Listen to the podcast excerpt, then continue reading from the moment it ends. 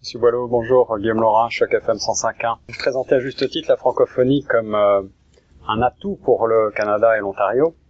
Quelles mesures concrètes euh, proposez-vous afin de soutenir les médias de proximité francophones qui euh, se battent au quotidien avec des moyens assez limités, voire très limités, pour faire briller la francophonie justement dans un environnement à majorité anglophone? Choc FM. Choc FM. Écoutez, c'est une très bonne question. On a fait une, étude sur les radios communautaires il y a quelques années. Euh, on avait, euh, pourquoi je l'avais appelé étude à l'époque, n'ont pas un rapport d'enquête, c'est parce qu'on mettait davantage de blancs, dans la mesure où il n'y avait pas de programme. Euh, il y avait à l'époque un programme pour les radios communautaires francophones. Et ce programme avait été aboli dans les années euh. Donc, euh, nous, c'était de faire l'analyse, est-ce que c'était un programme qui, euh, qui aidait les communautés ou non?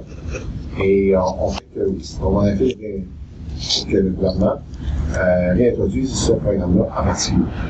Maintenant, quand je dis qu'on mettait des gardes c'est que, contrairement à d'autres euh, à d'autres programmes, si le gouvernement décide de faire quelque chose, ben, il doit aussi faire pour la, sa communauté francophone. S'il choisit de ne rien faire, là, ça, ça devient plus compliqué.